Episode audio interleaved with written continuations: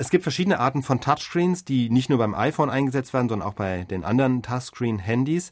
Und das Prinzip bei denen, das ist jetzt eine relativ junge Entwicklung, ist folgendes. Sie haben einen Bildschirm, also das ist das, was Sie sehen, aber da, wo Sie den Finger sozusagen draufdrücken, das ist eine transparente Schicht über dem Bildschirm. Das heißt, die Schicht, die die bunte sichtbare Oberfläche erzeugt, also dieser Bildschirm, der ist drunter und der spürt eigentlich erstmal gar nichts, wo Sie draufdrücken, sondern über diesem Bildschirm ist eine berührungsempfindliche Glasplatte. So, wie empfindet nun diese Glasplatte die Berührung?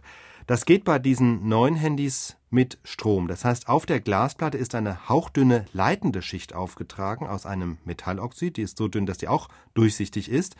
Und an den vier Ecken dieser Schicht, also an der Glasplatte, ist eine elektrische Spannung angelegt, eine schwache Spannung. Aber da kann man keinen Schlag davon bekommen. Nee, oder? das nicht. Aber jetzt stellen Sie sich vor, Sie haben das Gerät einfach so in der Hand, ja?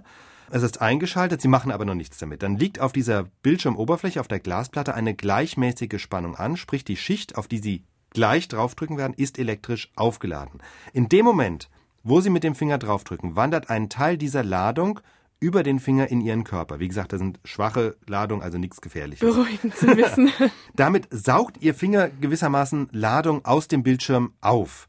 Damit verursachen Sie in gewisser Weise auf dieser Glasplatte ein Ladungsloch, also auf der obersten Schicht des Bildschirms und, weil nach wie vor die Spannung anliegt in den vier Ecken, wird von dort dieses Ladungsloch wieder blitzschnell mit neuer Ladung aufgefüllt. Und je nachdem, wo Sie draufdrücken, also auf welcher Position Ihr Finger auf dem Bildschirm liegt, bekommen das eben diese vier Ecken unterschiedlich stark zu spüren und so rechnet der interne Rechner blitzschnell aus, wo sich Ihr Finger befindet. War das schon immer die Technik, wie diese Touchscreens funktionieren oder hat sich das verändert? Ja, nee, das ist eine relativ neue Entwicklung. Bei den herkömmlichen Touchscreen war das ein bisschen anders. Da war es meistens so, dass zwei elektrisch leitende Platten übereinander montiert waren. Also da war nicht eine Spannung angelegt, sondern da waren praktisch zwei Platten übereinander und in dem Moment, wo Sie den Finger oder mit dem Zeigestift draufgegangen sind, haben sich diese Platten an genau dieser Stelle berührt und damit die Funktion dann ausgelöst, die dann sozusagen hinterlegt war.